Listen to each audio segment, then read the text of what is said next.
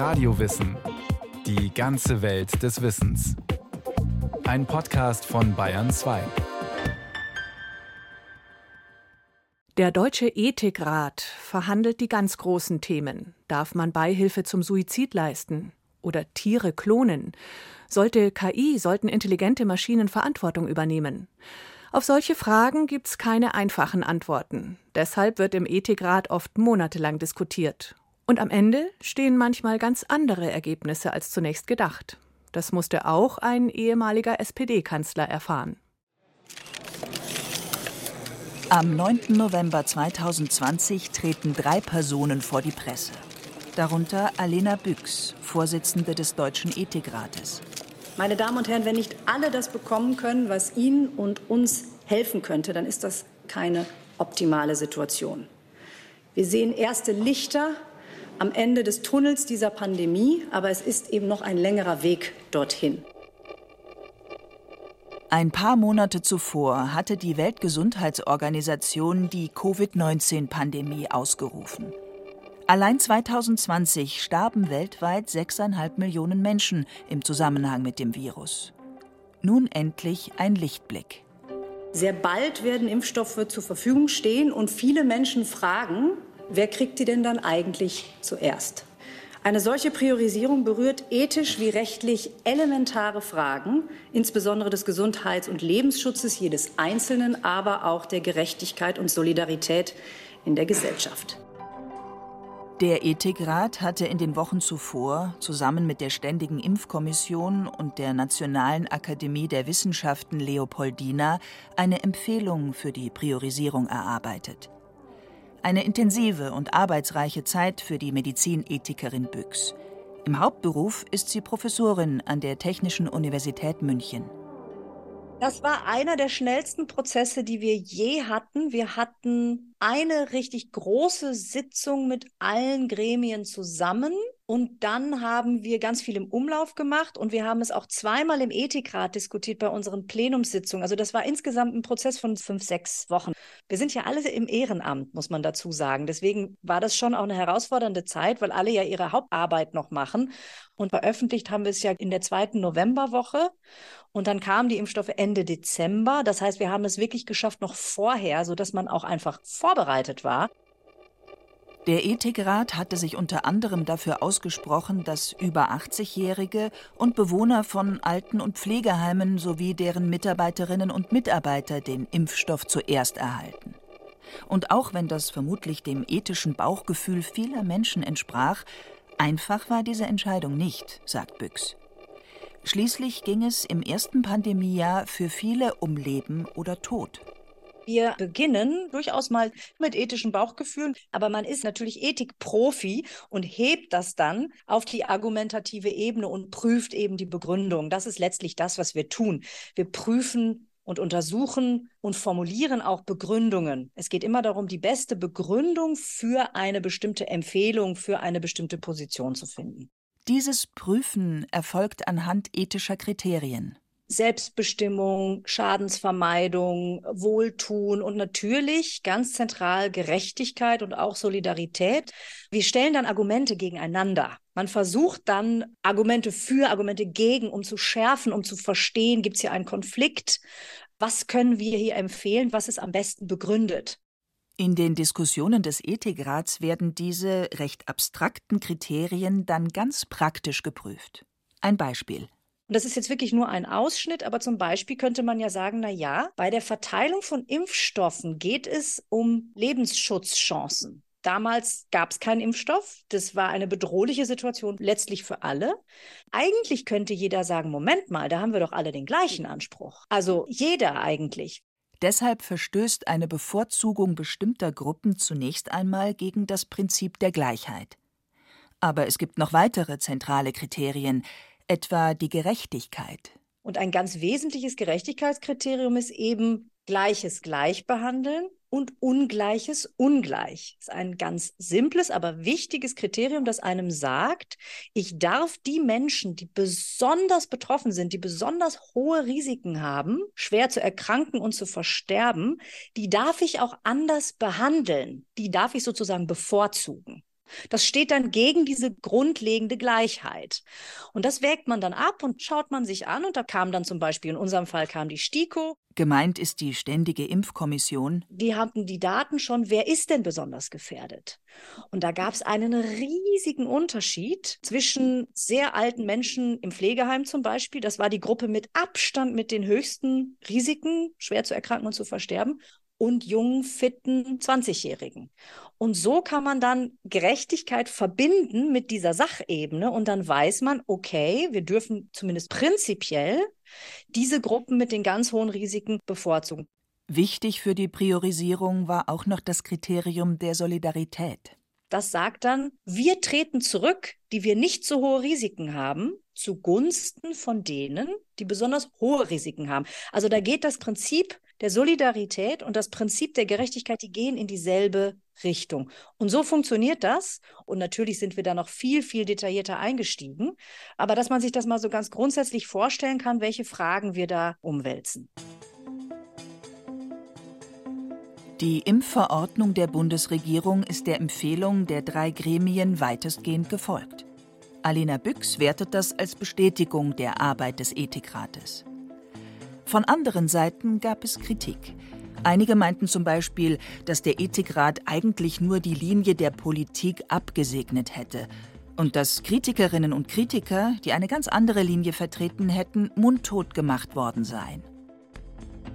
Die Corona-Pandemie hat den Ethikrat und seine Vorsitzende schlagartig ins Licht der Öffentlichkeit gerückt. Aber auch sonst ist das Gremium weit mehr als ein illustrer Gesprächskreis oder Debattierclub, wie manche meinen. Vielmehr beschäftigt sich der Ethikrat mit Themen, die Auswirkungen haben oder haben werden auf unser aller Leben. Er widmet sich Fragen wie sollte an Mensch-Tier-Mischwesen, sogenannten Chimären, geforscht werden? Darf man Beihilfe zum Suizid leisten? Wie werden wir künftig mit künstlich geschaffenen Intelligenzen zusammenleben und wie verändert das den Blick auf uns selbst? Man kann also sagen, es geht um die ganz großen Themen, um Leben und Sterben, um Menschsein und Menschenwürde. Was sind die Aufgaben dieses Gremiums? Das Ethikratgesetz sieht drei Schwerpunkte vor, sagt Joachim Vetter, Geschäftsführer des Deutschen Ethikrates. Der erste ist zunächst mal öffentliche Diskurs zu fördern, also die Information der Öffentlichkeit über bioethische Themen. Der zweite Schwerpunkt ist die Politikberatung, also Erarbeitung von Stellungnahmen für den Bundestag, die Bundesregierung mit Empfehlungen für politisches und gesetzgeberisches Handeln. Und das dritte ist die internationale Kooperation. 26 Mitglieder sind vom Gesetz vorgesehen. Sie werden jeweils zur Hälfte von Bundesregierung und Bundestag für vier Jahre berufen. Den oder die Vorsitzende bestimmen die Ratsmitglieder in einer geheimen Wahl. Es gibt Vorschläge, ganz normal, wird gefragt, wer schlägt wen vor. Und dann gibt es eine Wahl mit manchmal ein, zwei, drei Wahlgängen. Es braucht eine absolute Mehrheit dafür und dann eben einen neuen Vorsitzenden oder eine neue Vorsitzende. Die Mitglieder sind größtenteils Akademikerinnen und Akademiker und haben oft einen medizinischen, juristischen, naturwissenschaftlichen oder auch theologischen Hintergrund. Wir haben derzeit fünf Juristinnen und Juristen. Wir haben vier aus der Medizinethik. Wir haben vier aus dem Bereich Philosophie. Wir haben sechs Theologen im Rat. Wir haben vier Wissenschaftlerinnen und Wissenschaftler aus den Naturwissenschaften, dann noch einen aus dem Pflegebereich. Die hohe Anzahl an Theologinnen und Theologen hat dem Rat Kritik eingebracht, sagt der Soziologe Alexander Bogner. Er ist Präsident der Österreichischen Gesellschaft für Soziologie und hat sich in seiner Habilitation mit Ethikräten beschäftigt. Die Schwierigkeit der Theologie besteht darin, dass sie nicht für alle unmittelbar anschlussfähig ist. Was soll man mit denen machen, die nicht an Gott glauben? Und das bringt die Theologen in die Situation, dass sie ihre möglicherweise theologisch motivierten Argumente so reformulieren müssen, dass sie mehrheitlich anschlussfähig werden. Also wir müssen sozusagen theologische Argumente ethisch neu rahmen. Einmal im Monat treffen sich alle Mitglieder im Plenum in der Berliner Geschäftsstelle am Gendarmenmarkt. Öffentlich sind diese Sitzungen nicht, obwohl im Gesetz steht, dass sie das eigentlich sein sollten. Was der Gesetzgeber aber nicht so ganz bedacht hat, er hat auch reingeschrieben ins Gesetz, die Arbeit des Rates ist vertraulich. Und es ist so, wenn wir ein Thema anfangen und daran arbeiten, dann sprechen die Ratsmitglieder eigentlich in der Öffentlichkeit nicht mehr darüber. Wir tauschen die Argumente dann intern aus, holen uns auch die Expertise von außen, die wir noch haben wollen. Aber wir reden erstmal öffentlich nicht mehr länger drüber, bis das Thema fertig ist und die Stellungnahme fertig ist. Erst dann gehen wir wieder in die Öffentlichkeit. Die Mitgliedschaft im Ethikrat ist ehrenamtlich. Aber es gibt eine Aufwandsentschädigung von 500 Euro pro Sitzung. Das klingt erstmal viel. Allerdings geht die Arbeit weit über die Diskussion im Plenum hinaus. Weil die Themen so komplex sind, muss jede Sitzung vor- und nachbereitet werden. Wir haben Arbeitsgruppen, die die Themen dann vorbereiten für den Rat. Und dann werden die Papiere, die diese Arbeitsgruppen vorbereiten, im Plenum vorgestellt und von allen diskutiert. Es werden Änderungsvorschläge eingebracht und so gibt es einen Prozess, Arbeitsgruppe Plenum, Arbeitsgruppe Plenum, bis ein Papier schließlich endlich fertig ist. Bei vielen Themen muss weit in die Zukunft gedacht werden. Und nicht selten weichen am Ende die Empfehlungen des Rats von der ersten moralischen Intuition ab, sagt der Theologe Peter Dabrock.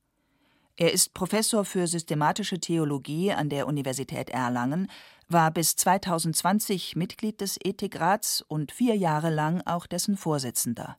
Das ist in der Ethik häufig so, dass man erstmal sagt, mm, das geht so gar nicht oder man muss unbedingt in diese oder jene Richtung gehen. Und plötzlich merkt man, indem man nochmal vertieft in die Fragestellung einsteigt, nee, so einfach ist es nicht. So, und jetzt muss man eine Orientierung finden.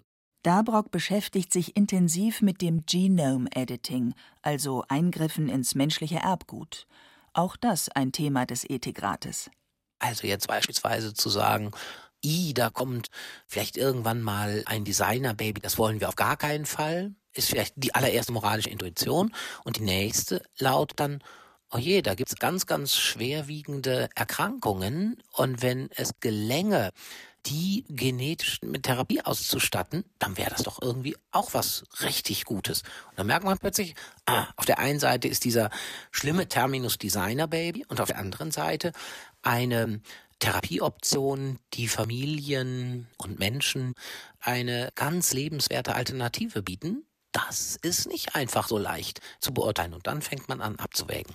Entsprechend komplex fallen die Empfehlungen dann manchmal aus. Wer A sagt, muss noch lange nicht B sagen. Ne? Das ist auch so eine Intuition, die wir haben. Wer A sagt, der sagt B.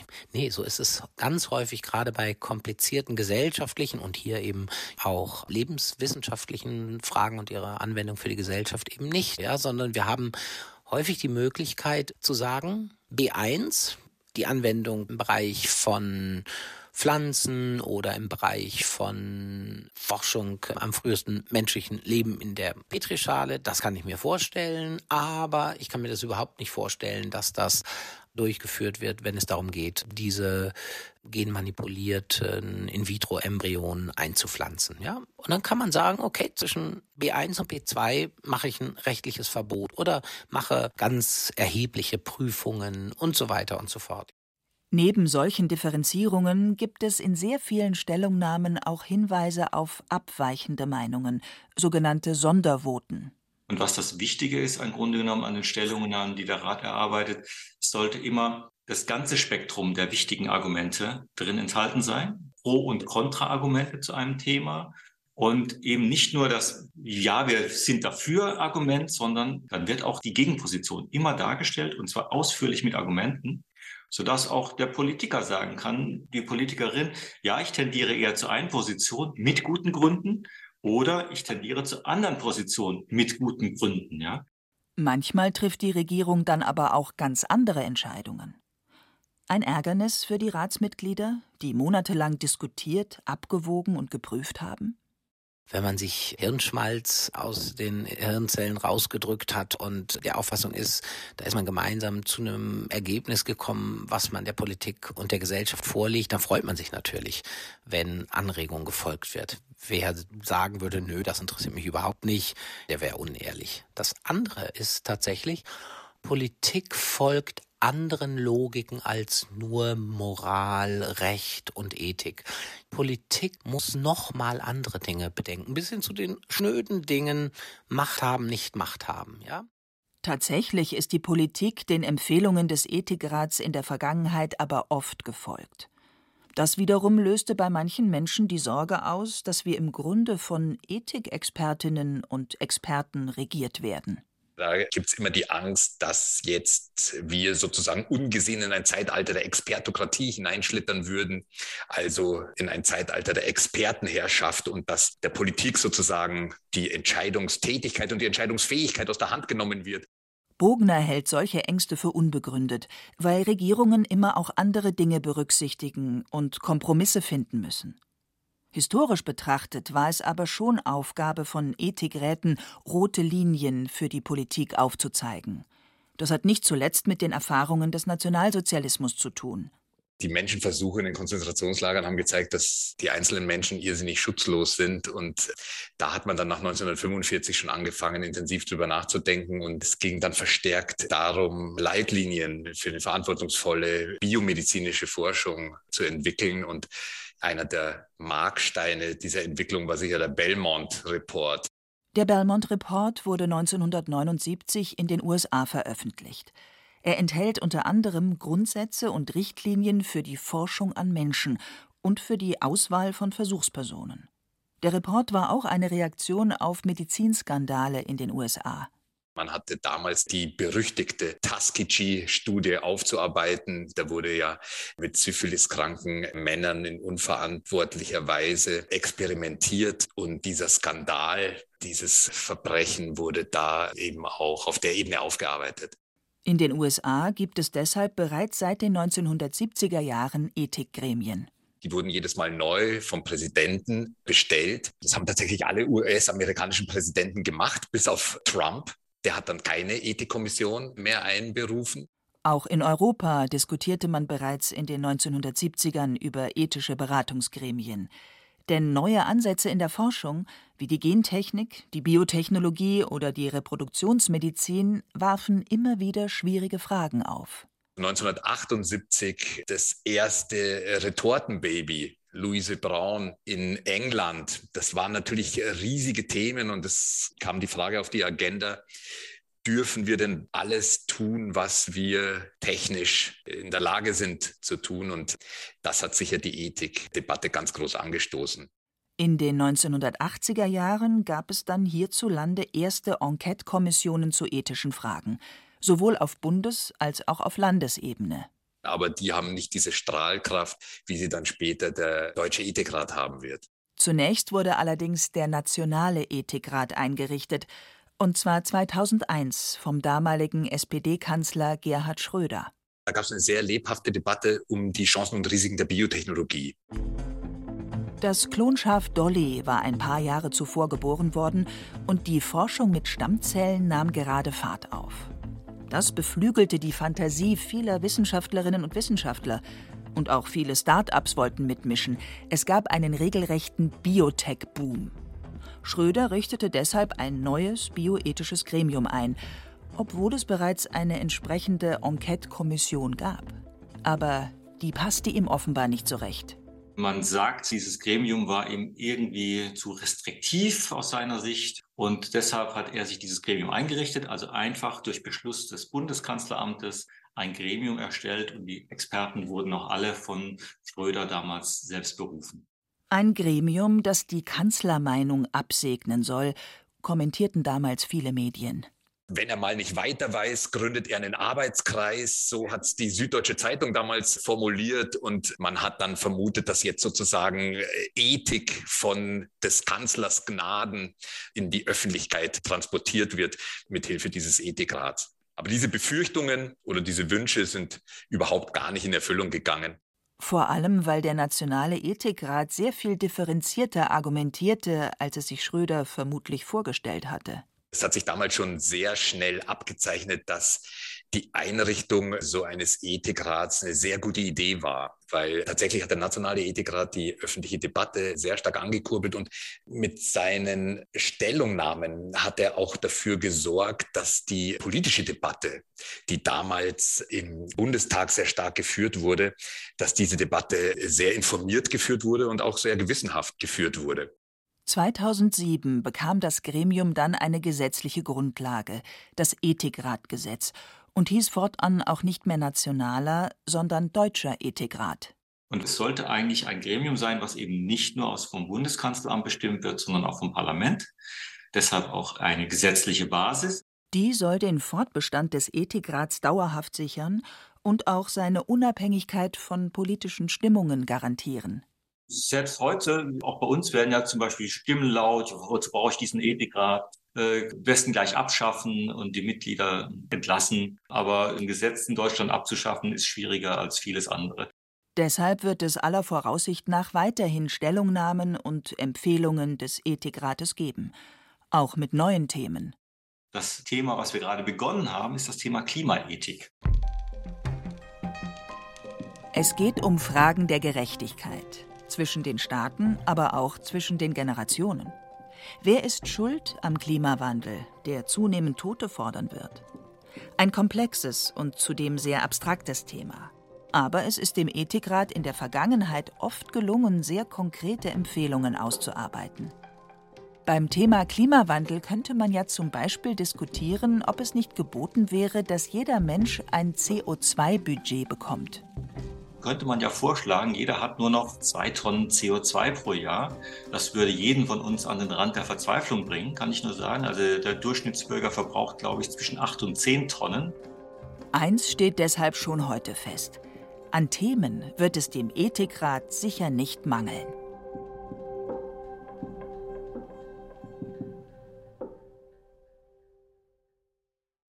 Maike Broska war das über die Geschichte und Bedeutung des Deutschen Ethikrats. Im Radiowissen Podcast findet sich in diese Richtung natürlich noch viel mehr, zum Beispiel auch eine Folge über Moral oder auch über das gute und schlechte Gewissen. Alles zu finden in der ARD Audiothek.